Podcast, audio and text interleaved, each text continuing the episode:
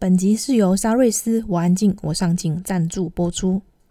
我安静我上镜是一个专为内向者打造的 Podcast 节目，在这里我们分享多元面向及有趣的故事，和你一起探索人生的可能性，帮助你重拾热爱的事物，并活出你想要的样子。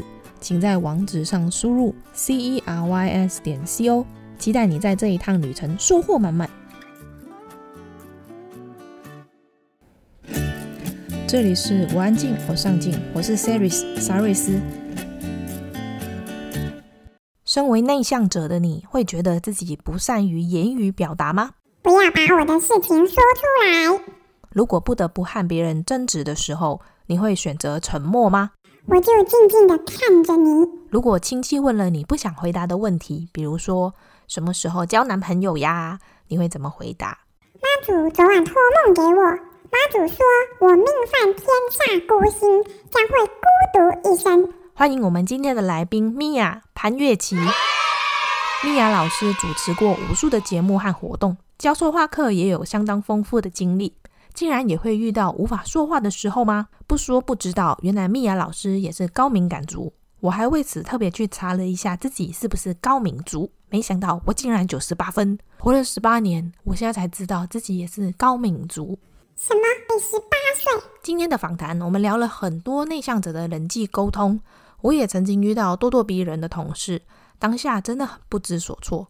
有些事情遇到了才知道，也才更了解自己会如何的应对。如果你对这一集的内容有兴趣，请在威廉网址上输入 c e r y s 点 c o 斜线质感说话课。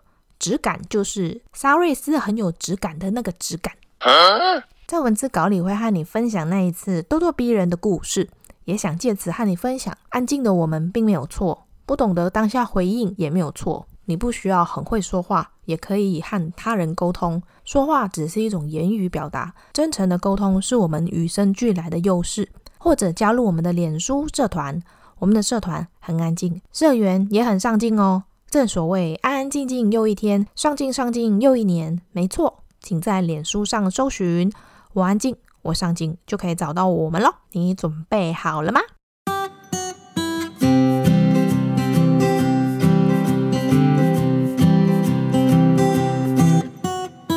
各位听众朋友，大家好，我是潘月琪，我是一个口语表达训练讲师。那在过去很多年来呢，我是一个。广播节目的主持人，我主持节目有十七年啊。那后来呢，有开始主持活动，然后也做很多的口语表达的教学。嗯，以说话这件事作为职业呢，已经超过二十多年了。对很多朋友跟很多的来宾来说呢，我是一个举凡他们的人生失恋、失婚、失业、人生失意、有迷惘的时候，会想要找出来聊聊的对象。这就是我。那时候跟那个出版社。选择《只敢说话课》这本书，是因为被“只敢”这两个字吸引。因为其实我是一个很内向的人，平常应该比较偏向比较安静、不太说话的人，但是又希望可以把沟通这件事情就是做好，所以我就觉得说，《只敢说话课》感觉可以给内向者一个很好的桥梁，让他们能够把沟通这件事情做得很好。因为我觉得人没有办法去避免说话这件事情，因为我们是群体动物嘛。对，但是又很向往可以成为一个很独特的个体。内向者不想要把说话这件事情变得太油嘴滑舌。嗯，那我们应该要怎么跟别人建立只敢说话？嗯，首先非常这个谢谢你，就是喜欢这一本书，然后觉得它对你是有吸引力在的。我就其实想在回答这个问题时，我其实还蛮好奇，想问你，嗯，你自己是一个安静跟内向的人，但是你自己做 podcast，podcast 是一个你要。就是邀请不同的来宾跟他做比较长时间的对话，所以像这样子的方式，你是觉得是舒服？就是所以，我我认识很多内向者的朋友，我后来发现呢，跟你一样，就是其实不是不喜欢说话，他是不喜欢浮面的说话，跟好像必须为了那个场合的气氛需求而硬要做出什么效果或是什么回应。所以我不知道像像你是不是这样？对，我也是。我也是在做了 podcast 之后，渐渐发现一件事情，就是我原来没有我想象中的这么不爱说话。嗯，当我跟来宾 一对一的聊天的时候，当我们可以聊一个话题、聊一个主题，聊得很深入的时候，其实我是享受的。对啊，像我从刚刚到现在跟你聊天，我还有我们之前嘛有稍微讨论，就是对一下，嗯、我就觉得说不会啊，就是聊起来很愉快啊。然后我就发现说，可能我的特质我会让内向者很放心，因为可能我的本质有一块也是内向者，我是披着外向者的。皮的那个内向者，或者是我就比较综合体，所以我大部分很多的好朋友，其实有不少是内向者。就像回应刚刚你说的，说怎么样跟人家建立一个实感说话的一个好的氛围，我觉得很主要的是，第一个就是你是不是够了解自己。比方，诶，你现在已经很了解，你就是一个比较内向、比较安静的人，你希望是一个有主题或是比较深度的一个对谈关系的连接。我也是，只是因为我们在。呃，活在这个世界上，我们可能有不同的职场或是不同环境对象的需求，应对需要应对的人，尤其像现在网络世界，甚至还有网络上，你需要应对更多的陌生人等等。我觉得很多人他会对这一切会感到很不知所措。面对不同的环境、不同的对象，你就是。可能需要有一些不同的应用方式。一开始我一定要鼓励所有，如果现在正在收听 Podcast 的听众朋友，如果你跟呃莎莉丝一样，或跟我一样，我们都是在某个程度是有一点内向，或甚至是喜欢安静的话，首先告诉自己就是，这不是一件不好的事，这是一件太棒的事情了。嗯，然后我们对，然后我们 呢？对啊，真的真的是这样子啊，没错啊。然后你可以在这个跟人家的互动当中，慢慢发掘，其实很快就可以发现哪些人是你很乐意跟他有更多互动的人。嗯。那那那些人，你就可以增加跟他互动的频率，因为是对你来说是舒服的，是一种能量的补充。那通常比较需要应对，跟像我的书里面《只敢说话课》这本书，很多人他会觉得受用的是那些面对不那么友善或他觉得比较应付不来的场合该怎么说话。那我们再去补强那个部分就好了。所以说话其实说说难，你也可以说它其实没有那么复杂，但是说简单的确。是有很多，如果你又要是更讲究一个说话的细致度，就是我所谓的质感说话，它是比一般说话有什么说什么，还要再讲究一点，还要再细致一点，还要更温暖、更有同理心、更有善意，甚至发挥某些影响力。那的确是有非常多可以琢磨的空间。而且我觉得也渐渐的发现啊，让人感觉说话很温暖这件事情，跟他这个人有没有了解自己，也是有很大的关系耶。是。其实我接触大部分都是好人啊，就是大家都是好人，大家其实都很希望与人为善。但是有的人因为不够了解自己，所以他不太知道他讲出来的话的用字遣词其实是比较锐利的，嗯，或是太直接。面对这样的对象，其实不适合那样说话，或者是他的声调表情是比较平的，甚至那个平是有可能是不够有温度的。尤其是透过电话，或者是像现在我们是用语音，因为你看不到脸。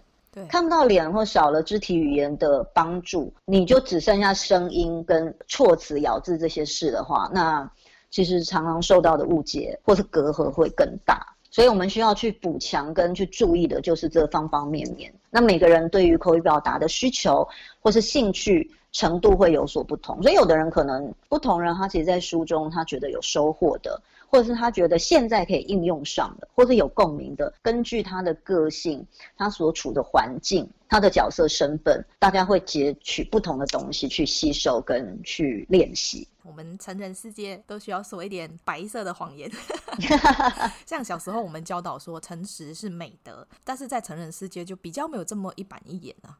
然后我有个朋友曾经跟我分享过一件我觉得蛮好笑的事情。嗯，他是一个很直来直往的人，但是还渐渐的发现自己不可以这样子。呃，有意识的时候，他会提醒自己不能说话太直。他就跟我说，有一次他在跟他的同学聚会的时候，他就看到某一位同学变得比较胖了。嗯，然后他当下的那个直觉就心想说，怎么变那么胖？理智告诉他说，不能这样子，就不能一见到人家就这样讲。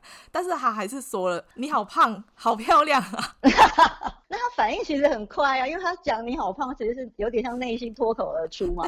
但是后面他马上接了好漂亮，他算是转的很好啊。对，但是他已经先说你好胖，好漂亮。然后每一个朋友听到是整个大笑，想说你到底在干嘛？所以我常会跟人家讲说，你在跟别人在讲话，所谓脱口而出，冒出来的话，那常常是他真实的心声。对啊，真的啊，真的啊。他 后面的才是他原很认真，就理性回头了，你知道吗？开可是开始，哦、我刚我刚做了什么？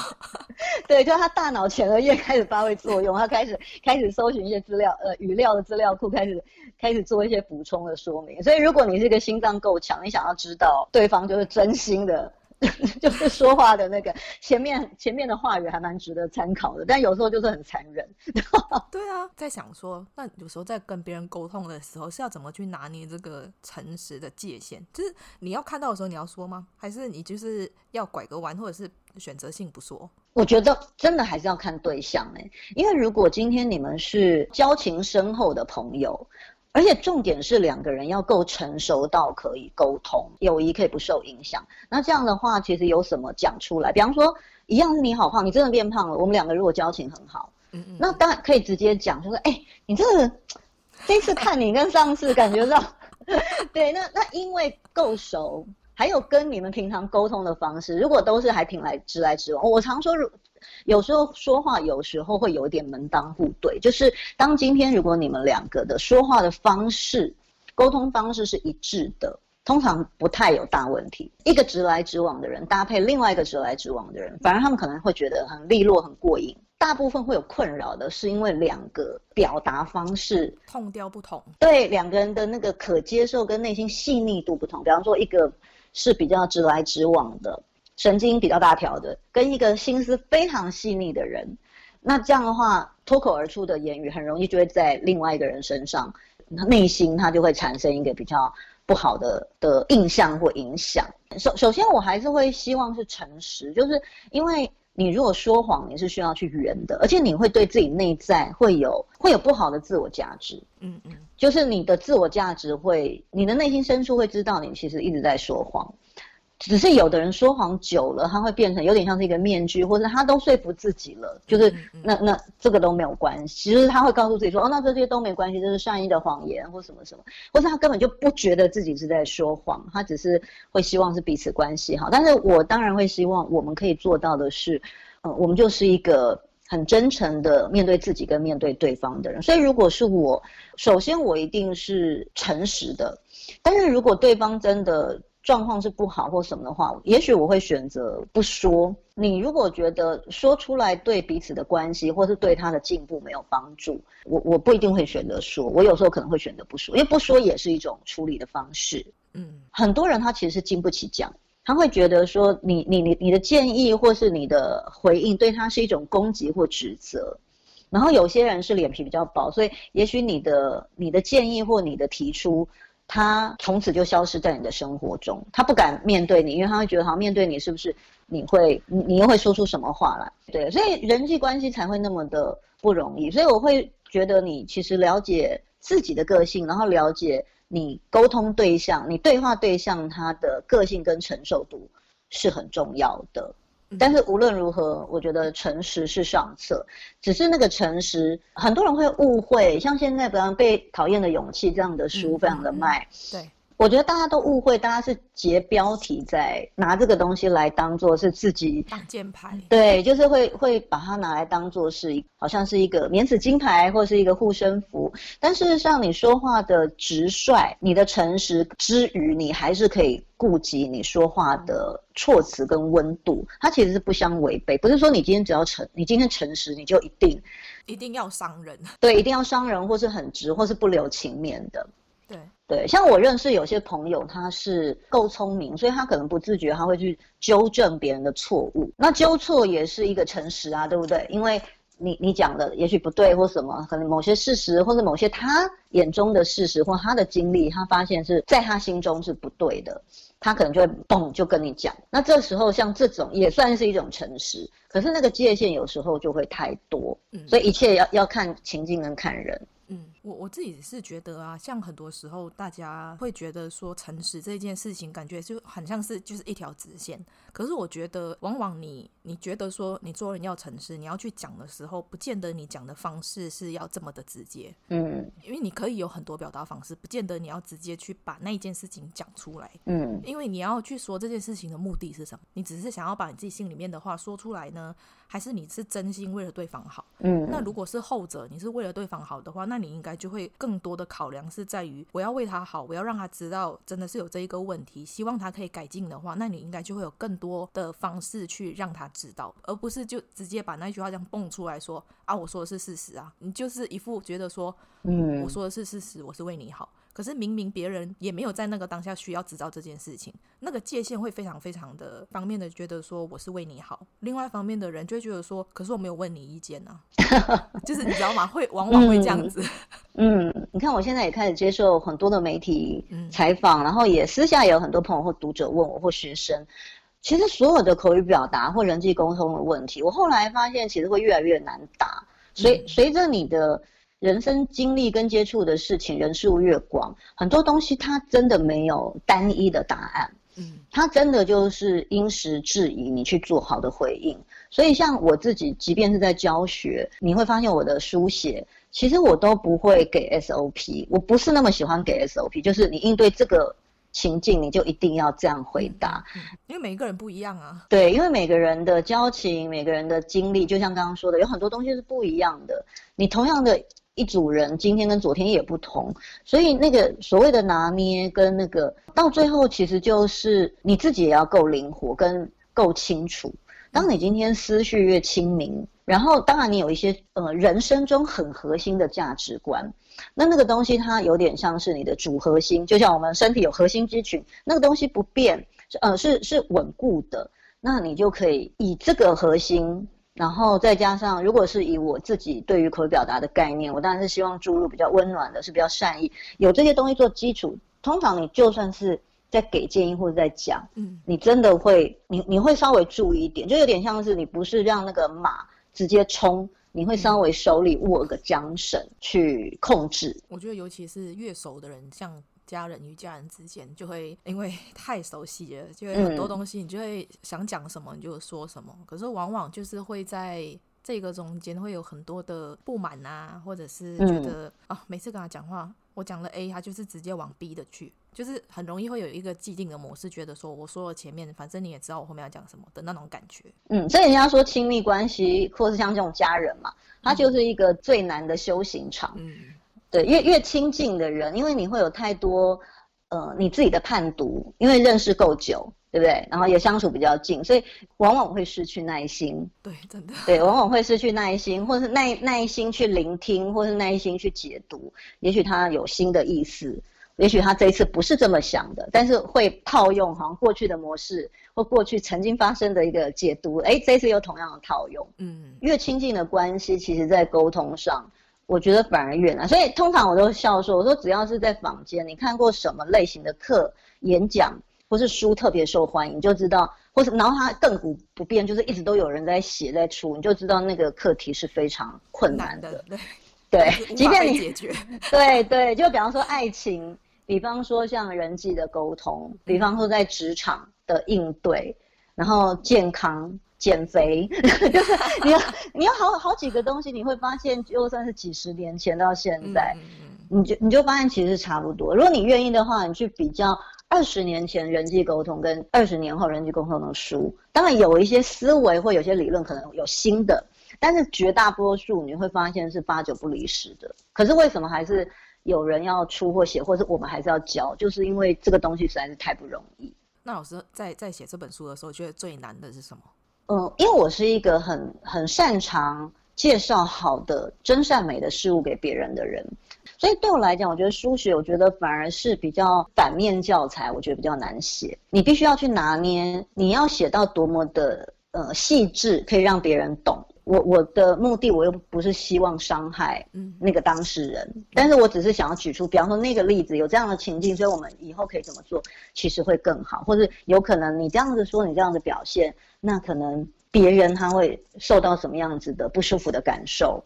嗯对，所以我我反而觉得其实是负面教材比较难写。那通常我觉得另外一个比较难，就是像里面书里我有讲到，我那时候花比较多心思，有一篇其实呃是写那个身为内向者，如果你遇到比较咄咄逼人的人，嗯，你该怎么样去，对，该怎么样去回应。然后那一篇的反应非常的好，嗯，然后因为主要是，所以我才会发现说，其实有这样困扰的人其实非常多。嗯，社会上可能又特别推崇口若悬河、辩才无碍的人。真的对，然后反而内向者或者是比较温和的人，他在面对这些比较更有自信啊，或者是用声量、用肢体语言来表现自己的对啊，自己的立场，这样子的对的说话对象呢，他们其实是特别困扰的。所以我我那篇其实花了不少时间去梳理，然后再把它步骤化一点，就是写得更更细致啊，然后可能。教几个方式，因为我我其实是一个不喜欢告诉别人说你一定要这样做，嗯、所以那个时候我有跟总编在沟通，呃，可是那一篇咄咄逼人那一篇我就有，就里面有少数几篇我有稍微讲比较明确，就是说，哎，你可以这样做，这样做跟那样做，是因为我觉得大家太手足无措了，所以 所以就是也许这样子比较更清楚的标明，大家会更有方向去做。内向者对面对不友善、咄咄逼人，呃，很命令句的，喜欢挑刺的，那。这种因为会给他们内心所造成的伤害跟不舒服会比较严重，所以我会花比较多心思在那几篇的拿捏跟琢磨，所以我其实写这一本书写非常久。刚刚说到那个面对咄咄逼人的这一件事情，我在看到你在书中有提到，就是突然突然被馆长就是大声对你说话的那一次，呃、对，然后我就突然想起我在几年前也遇到类似的事情，在职场上也是突然间有一个同事很大声的在说你为什么这样子，当下也是跟你一样，就是吓到想说你有必要用这种口气跟我说话吗？嗯，呃，以以我的个性啊。他那时候这样子的时候，我就不太想再跟他再用这样子的态度对话了，我就不理他。对对，就会变成断了那个沟通的连接。对对对，我会先选择先不要在这个情况沟通了，因为我觉得再沟通下去也是没有效益的，嗯、而且也没什么好沟通。这这个情绪没有办法处理事情，然后他就更生气了，他就更生气的跑到我的面前，就说：“你为什么刚刚怎样怎样？”整个吓一跳，想说：“你不是应该就要知道，当我不理你之后，你应该自己就要去。”处理你的情绪，你怎么还会更暴冲？当下就吓更大一跳。嗯，然后我就跟他说：“我即使刚刚怎么样了，你也没有必要用这种态度跟我说话吧？而且那是一件小事。”嗯，我那时候就很平静的跟他说了这句话。我就看到他自己吓一跳，他就自己意识到自己为什么突然刚刚暴冲，嗯、因为他可能自己没有意识到自己暴冲这件事情。对对对。然后我就跟他说：“你有必要用这种态度跟别人说话吗？”他就自己想说：“哎、嗯，对。”那不就是一件小事？为什么我还特别暴冲？然后也因为这样子，让我其实之前我没有发现自己有这样子的。我以为我会跟别人对呛，我我以为我的另外一个人格是会跟他对枪，但是在那个当下我并没有这么做。而事后我也发现啊，这样子的处理方式会更好过于你直接跟他对枪，因为一来是。你如果跟他对呛之后，别人会看到你们两个只是在吵架，嗯，并不是在解决事情。但是如果一个人在吵，另外一个人还好的时候啊，大家就会想说发生什么事，就会想要知道那件事情到底是怎么样，你们刚刚怎么了，而不是看到两个人在吵架而已。说话它其实是，呃，我的定义它比较像是我们所有的吸收，我们所有的不管是知识的吸收，或是身心状况的调节，它就很像是土壤，你去吸收这些养分。那最后这个花朵，这个果实长得怎么样？言语就是最后的花朵跟果实。很多人会以为要学的这些 SOP，或是你遇到什么情境该怎么说，好像直接你就想采那个言语的果实，那是不太可能的事情。因为你背后必须处理好的是身心情绪跟很多的养分、很多的知识的来源、你的逻辑、你的特质、人格等等，这个人他才会用这样的话表现出来。所以一百个人会有一百种。说话的质感跟说话不同的类型，或者沟通的类型。那如果是那种本能暴冲，那当然是在情绪上，他可能在这个部分连接就是特别快，然后嘴巴就讲出来。因为说话是一种习惯，它不但是一种脑内活动的习惯，它其实也是一种肌肉运作的习惯。所以什么叫脱口而出呢？通常越容易讲负面话语的人，他可能遇到任何情境，他可能第一个讲出来的也都是负面的用语，这会是一种对言语的习惯。习惯啊，就是用那个模式在走，对，可能连自己想都没有想，他就是这样子。对，因为人其实，在临场的状态，他其实会用最习惯的方式来表达。嗯、就像你肚子饿的时候，第一个浮现就是你最常去吃的那个东西，跟那家店嘛，对不对？他他就因为他最快。那是跟脑神经的那个神经元的连接，所以这就是也是一种习惯成自然。然后另外，我我倒是有一个东西还蛮想讲，就是音量。很多人其实他对自己的感知到底强不强？很多人他其实是没有意识到自己说话习惯。大部分人他会不知道自己的音量，在这个场合跟面对这个人。因为有的时候我们是一对一讲话，是在咖啡馆里；有时候我们是在会议室面对是一对多；有的时候你是在 TED 讲场合，你面对的可能是上千人。很多人他其实是不太会分辨不同的场合、场域的大小、对象调节音量的大小，所以他会他会透过音量这件事情，所以常常会吓到别人。比方说，就是尤其情绪来，通常就是音量会过大嘛，因为它就是能量就是爆冲的状态，不会拉。所以，好的一个质感的说话，其实真的是要有能力去做控制的。但是那个控制就很像是在跳舞。你看，像舞者，他们其实，在表演、在跳舞，他们是不是平常做好多好多的练习？那些练习有些是很辛苦的，他其实在累积自己的肌肉的能力、跟能量、跟弹性。但是呢，他会面对不同的舞码，他需要跳的场地的不同。他需要施力的点不同，那可是你看起来好像他们还是很轻松，事实上他们是有在调节的。他如果今天就是情绪挂帅，就没有办法，他就是整个人就先出来。所以言语好的言语好的表述者，他是大脑跟心可以达到一个很好的连接，他才可以透过嘴巴讲出来适合的话。呃，我们内向者遇到这种咄咄逼人或者是暴躁的人的时候，嗯、有时候我们内心会很受伤是没有错。但是我觉得还有一个，不要觉得自己是弱势，就是你不要觉得说我没有回话，我没有在当下回话，或者是我没有当下做出任何回应，我然后我就输了，我就很懦弱。我觉得内向者不要这样想，嗯、因为那是你的本质。不要想说，因为你今天的个性这样子，嗯、然后我遇到这样子的事情，我让它过去了，我是不是好像很衰？都会遇到这种事，或者是 想说，哦，我是不是很弱？我应该当下应该要怎么样怎么样？我觉得不不用这样想，你跟他争赢了这件事情是没有意义的。我觉得不舒服一定会有的，就像我我书里面会讲到，就是为什么我一直倡导就是言语的温柔力量。言语它如果不能是如果没有导引到正面的。它的那个负面的力量跟威力，它真的就是很强大。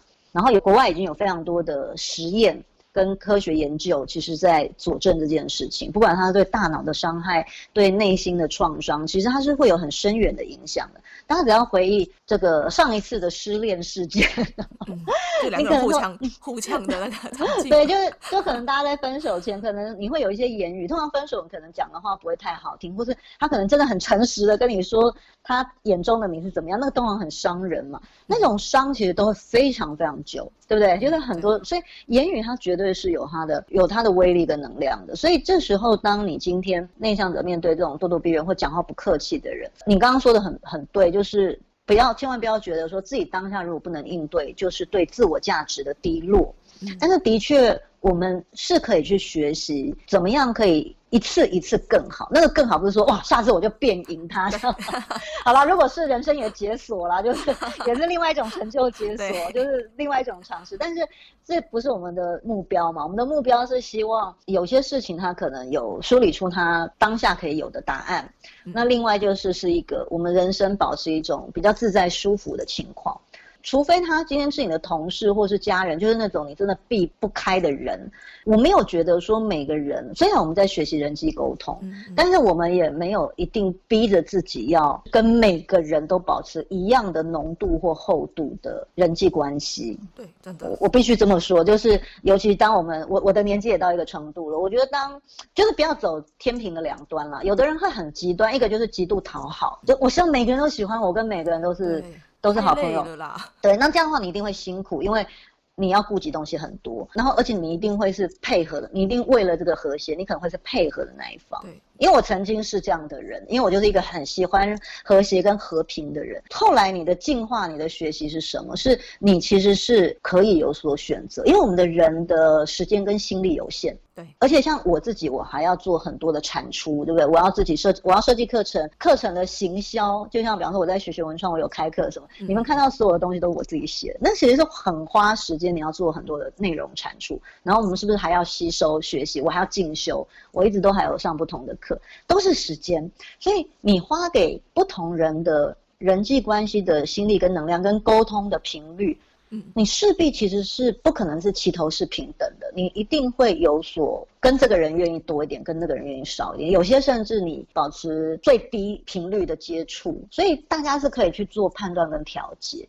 尤其是内向者，就是内向者应该要重质不重量，少没关系啊。对，而且最主要是你 enjoy 这件事情，对，就是有因为内向者其实是喜欢深度情感的连接嘛。嗯，其实大家都是因为人的本质应该是这样的，只是外向者他可以有更多别的刺激，他会满足他，所以也许他需求的人际关系的量跟密度会。比内向者更高，尤其是内向者，你就更需要保护自己的心力能量，因为可能会受到的影响会比较多。而且内向者如果他又不善于表达自己的不舒服，那这个久了其实是对身体也很不好的。看什么看？那你又看什么看？你不看我怎么知道我看你啊？那你不看我又怎么知道我看你啊？那你看什么啊？今天要看什么？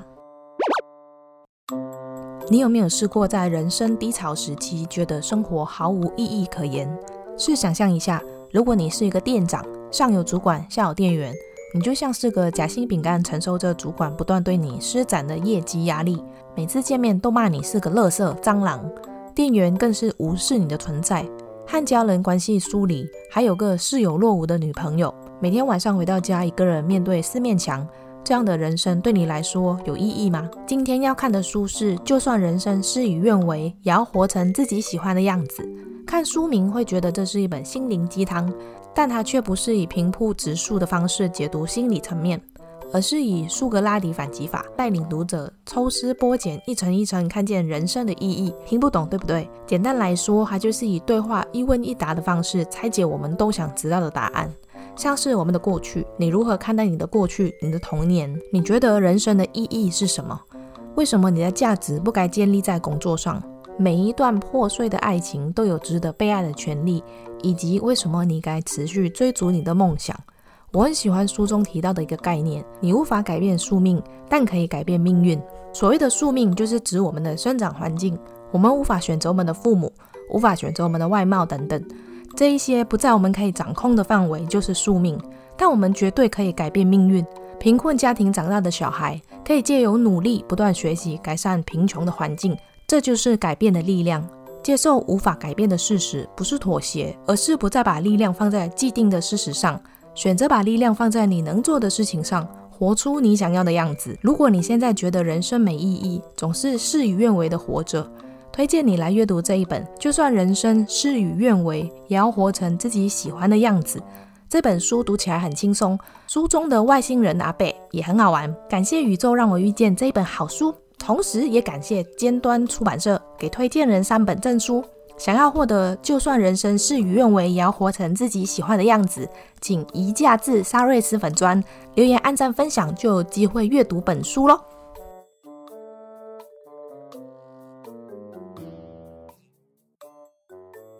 我们就要来聊聊内向者要怎么在不改变他们安静的特质下，又可以维持只敢说话呢？大家都误会说变成一个很会说话的人，好像就是你口才要很好，你要能侃侃而谈、舌灿莲花。所有我去教课，大家的原始的期待好像都是：哎，我今天要来上课或进修，我就是要当一个口才很好的人。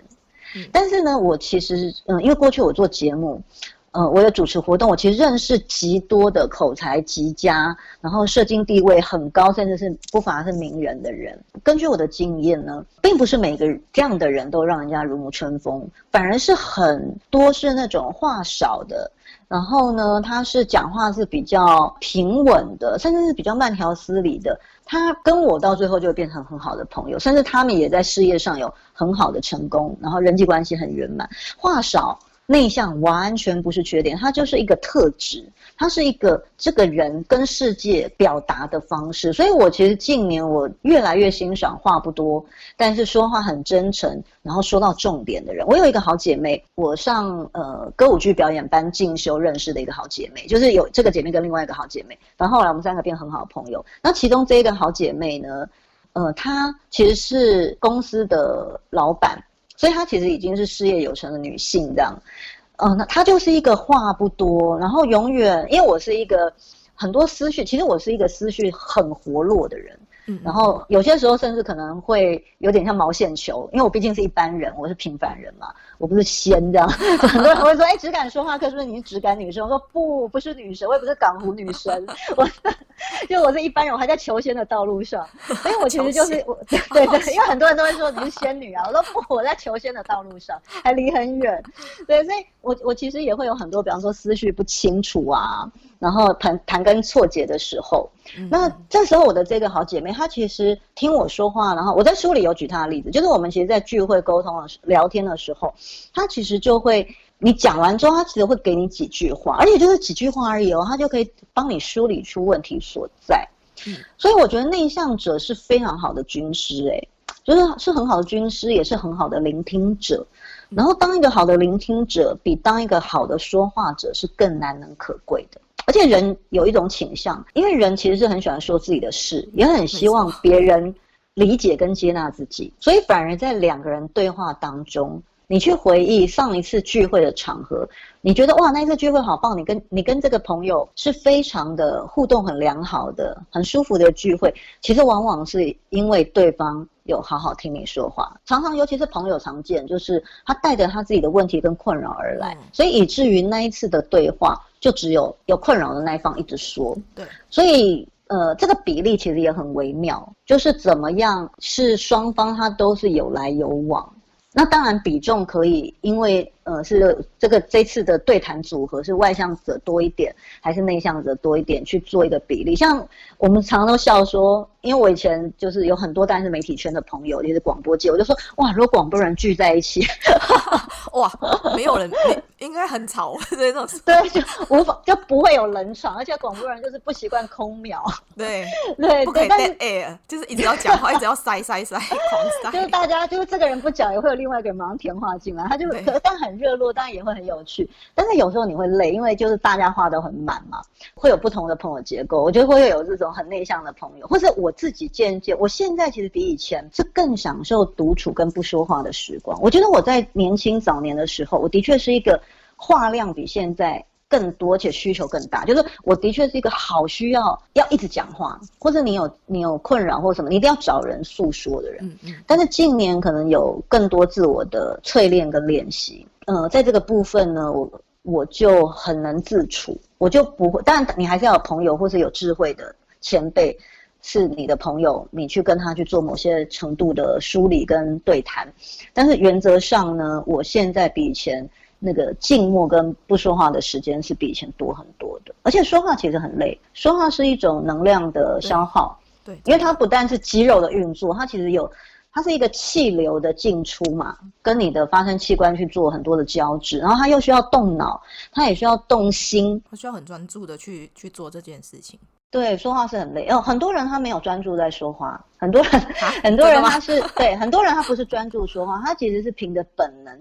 嘴巴一直吐出文字，但他其实并没有在当下，他的脑子其实是没有在做很专注的。嗯、对，是，其实他就是讲，他就是讲，不管是子语或者是独处，我觉得都是现代人很需要的。但是往往很多时候，大家都会因为害怕寂寞、害怕孤单、怕冷吧，然后就拿着手机啊，想说啊，我拿着手机，我也是一个人。可是我觉得很多时候是你要跟自己连接，应该是要听听自己的声音，这个很重要。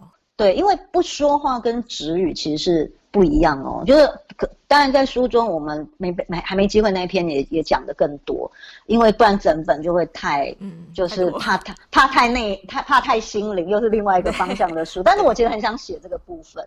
如果只是不说话，你有可能你的内心跟脑子的活动量还是很很忙，或者是你不说话，但是你可能看电视啊，对不对？你可能划手机啊，你可能还是在 FB 跟人家对话。它其实的那个不说话，只是纯粹喉咙不说话。对。但是像在内观里面的不说话，他他不叫不说话，它叫止语嘛。那他的止语呢，他其实是连呃你的肢体语言，就是你把你身体的不但是不说话这件事，他其实是把感官。包含你的肢体语言，你甚至他是不鼓励你跟其他人去做对视，对，或者是你的肢体语言的那些情绪情感，你要降到最低。然后最好不是说脑子不能想，因为这人之常情，嗯，它是一个人类与生俱来的活动，你的思绪就是会来来去去。可是因为有大量的静坐，我们的内观是我那时候去，他一天静坐时间是长达十一个小时左右的。对。那中间会有，但是它会有配比嘛，哈，就是中间可能休息多久，或中午有吃饭什么的。但是原则上，它是一个非常长时间的静坐。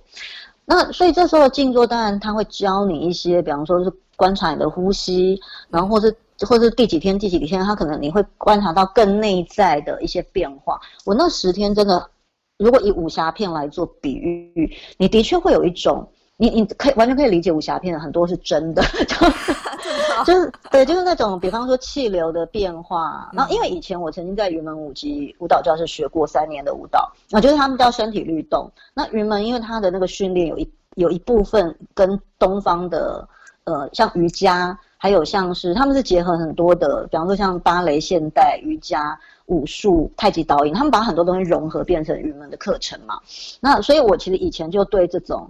会有比一般人可能会多一点感受，那内观时日有点像它是一个密集班，就是你在那极短的时间，密度极高的跟自己独处、跟自己相处和感受自我，那个感觉是非常不一样的。而且我意我也意外的发现，我在那十天好享受，就是我超级享受不用跟人家对话和互动的感觉，突然变得更爱自己了。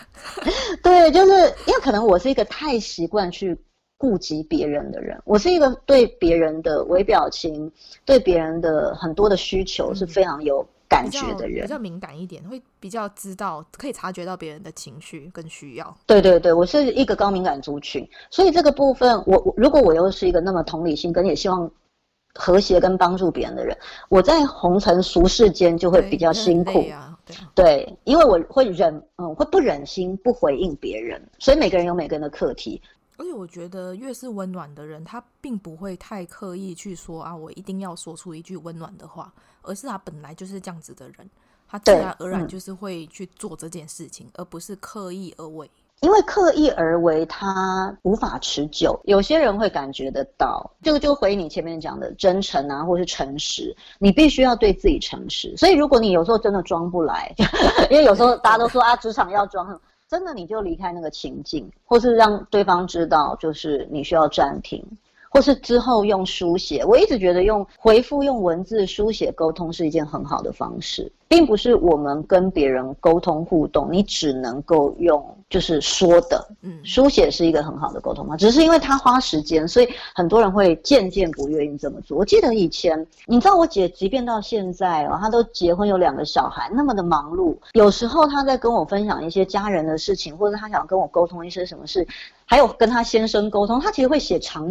信，哎，好，嗯。对，所以你你你会觉得好珍贵哦，就因为现在已经很多人不做这样的事情了，连我自己有时候都 其实会觉得有点累。我可能会用语音的，因为我擅长说话，我有时候沟通可能用语音录音给对方，然后或者是用讲的。那我有时候还是会用写的，但是他是一个外向外向的人哦，但是他很愿意用书写来做沟通。嗯，每一个人不一样，我觉得其实没有所谓的太、嗯、太极端的外向跟内向，很多人其实两个特质都有，嗯、只是哪一个你比较舒服而已。嗯，或者他比重多一点。对，我其实很想聊一个啊，书中提到一个我觉得很有趣的方式，跟家人沟通的方式，就是访问家人这件事情。而且，嗯嗯嗯，就是在过年过节啊，你难免会回家的时候遇到那些家人或亲戚，就是会问你一些比较不礼貌的东西，然后你就有分享说，用访问的方式跟他们沟通，可以跟我们聊聊这个是要怎么用的吗？对，这是我。经过这个有二十多年媒体访谈经验，后来觉得很好的方式，我觉得是因为我的家人年纪也越来越大嘛，我的妈妈都七十几岁了，我父亲前几年过世，那呃，我妈是火爆的母羊座。她是一个讲话很直来直往的人，但是她近年也都是医院志工，什么做了很多好事。但你也知道亲，亲亲人有时候还是会有讲话直来直往或是冲突的时候。嗯，我后来是到某一天，我突然意识到说，我们那何其有幸，我们是那么健康的，可以还可 可以跟彼此这样讲一些有的没的。嗯，然后妈妈现在，因为我妈妈以前得过癌症，她后来就是现在也。就是活蹦乱跳啊，到处去做很多的事情，所以你为什么不能够用比较慈悲的方式去去对应你的家人或亲戚呢？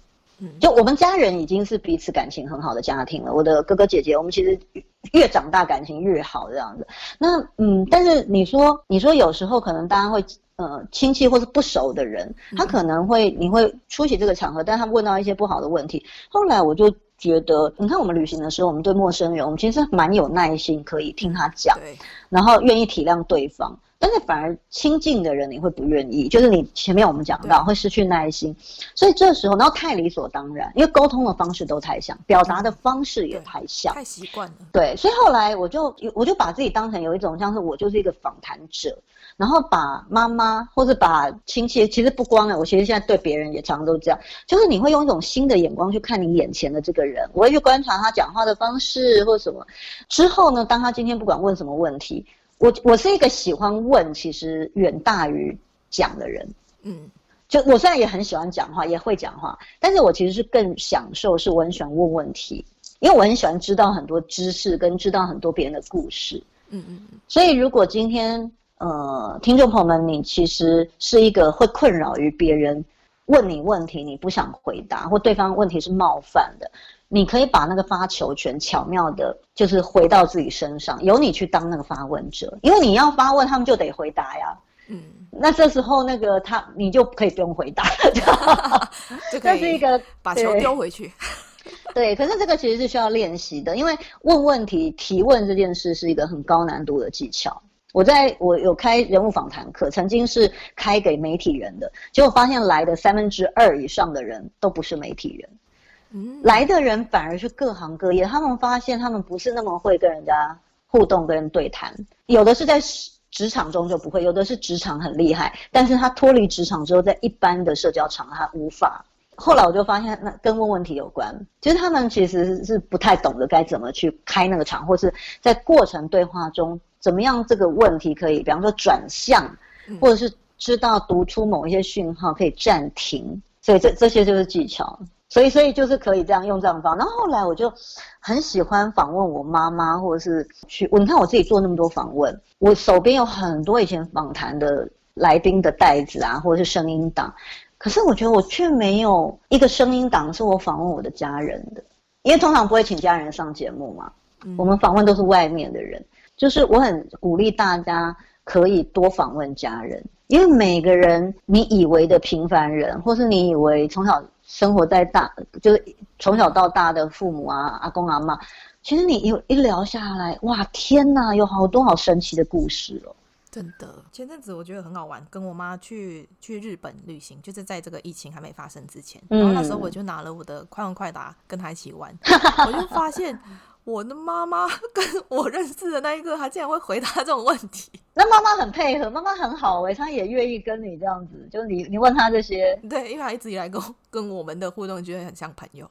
她比较不是那种呃，会会太管小孩，会嗯，你看我个性就知道这么自由，真的耶。那你那那妈妈想要跟谁靠在一起呢？因为我没有问到这个，家家问妈妈这个。他希望跟谁出现在娱乐头条？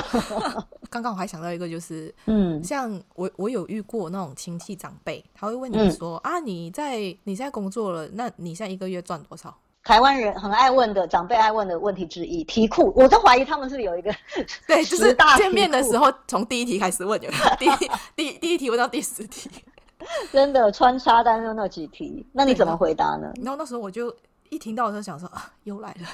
嗯，那后来我就讲说，哎呀，不要问这个，问这个我们讲钱伤感情，我们聊聊我们等下要去吃什么。我就把它 转到另外一边去说，啊，我们上次去看到有一个餐厅啊，新开的，好像还不错，不然我们一起去吃。嗯，就是就就就转开这样子。就是我觉得很多时候不需要太认真回答那那一些问题，因为有时候他们也只是找话题。也不是真的是想要去探你隐私。有时候他们真的不知道要问你什么，因为他们也不了解你原本就是私生活是干嘛的，然后你喜欢什么，他们就只能问这一些东西。对，没错。所以这个就是我刚刚提到的，就是提问这件事情，其实是一个很高难度的技巧。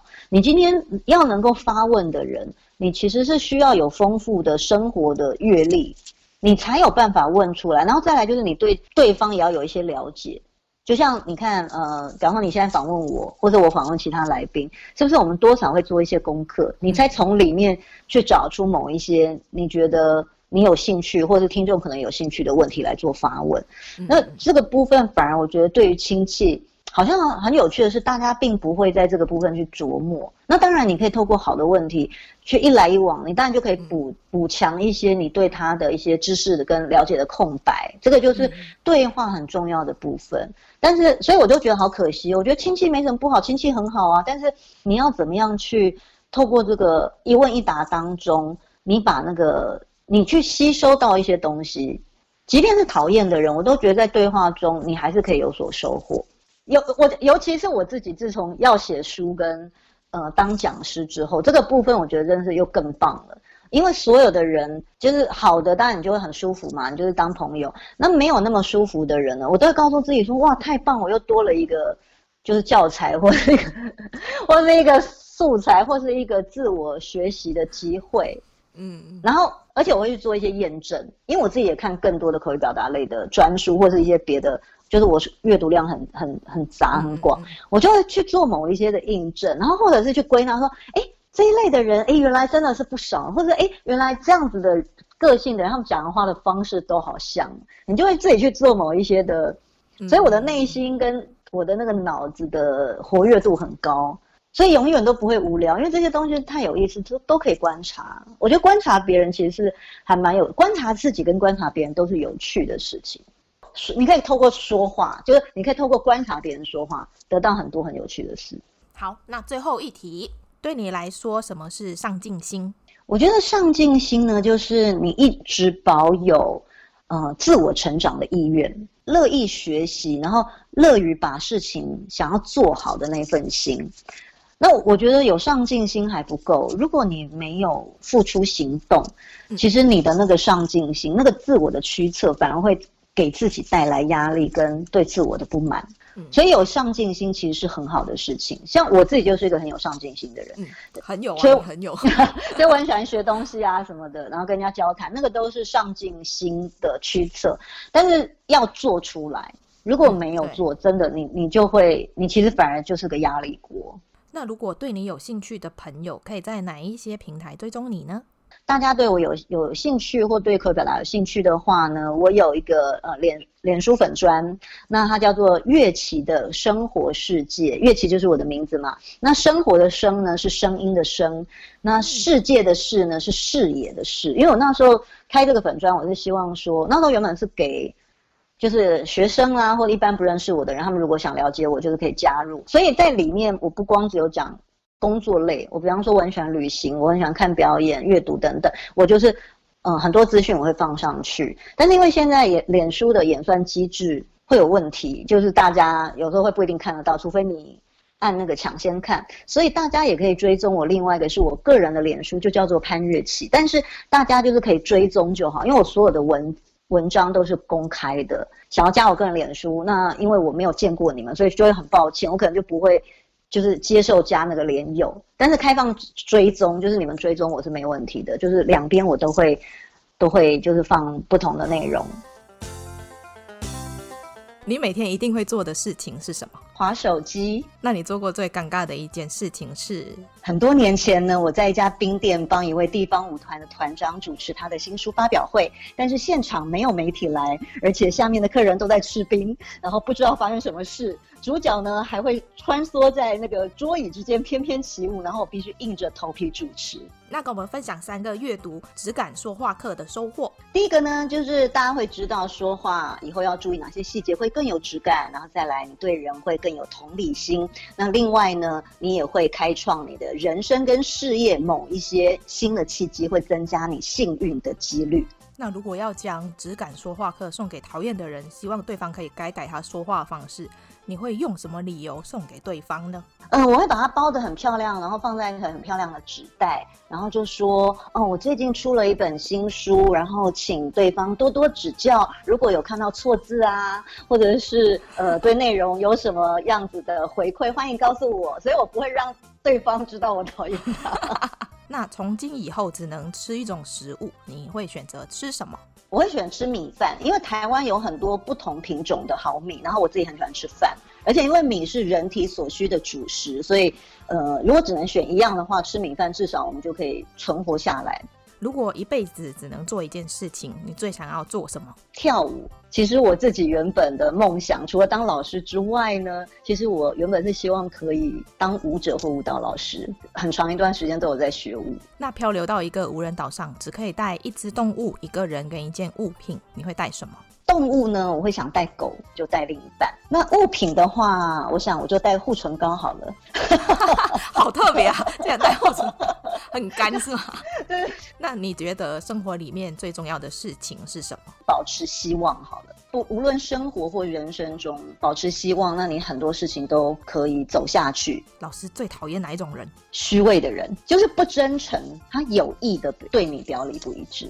那用一个食物描述你自己，冰淇淋也是因为我觉得冰淇淋是一个会让人家看起来很幸福的一种点心，虽然吃起来冰冰凉凉，但心里是暖暖的。吃完心情通常都会很好。那你最喜欢别人赞美你的一句话？老师你好美哦！没有，哦，老师你好美哦！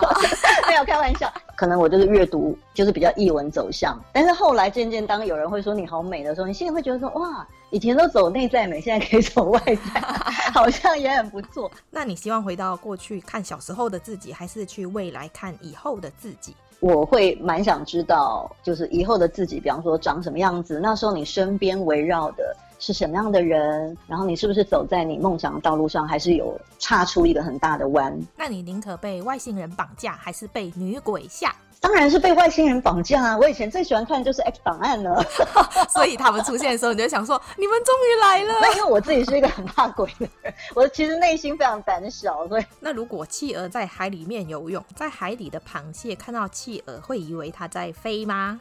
我觉得，如果今天我是一只海底的螃蟹，我看到企鹅在海里，我我的确有可能觉得它在飞耶。就很快的就游过去，哎，刚才那个什么？对，他就这样咻，然后过去了，这样子。如果必须和某个人戴上手铐生活一个月，那会是谁？鬼怪的那个主那的那个主角好了，就是孔刘。大家都希望当孔太太嘛，对吧？温暖的人，他会照顾你，然后他又很正派，然后呢，颜值身材都好，你就不会觉得是痛苦的事，是一种享受。那如果跟某一位明星出现在娱乐头条，你觉得新闻标题会是什么？奇异博士班奈迪克康伯拜去与台湾知名讲师及主持人潘越琪在南法举行浪漫婚礼，两人终于找到今生挚爱。哇 哇，你这个实在太厉害！我有史以来问这么多人，你真的是最完整的一个一个标题。那其那其他人回答什么呢？其他人的标题会是什么？有一个是因为他的表弟本身就是一个艺人，然后他真的有被拍到过。啊、那一天他们喝多了，就在什么路边乱尿尿之类的。果果然非常娱乐头条，对不对？这可能会在某周刊上，对大家会喜欢的标题。听说上镜的人都在听，我安静，我上镜。你喜欢这一集的内容吗？如果你喜欢我们今天的内容，请在 Apple Podcast 上面给我们五颗星，或者留言告诉我你的想法。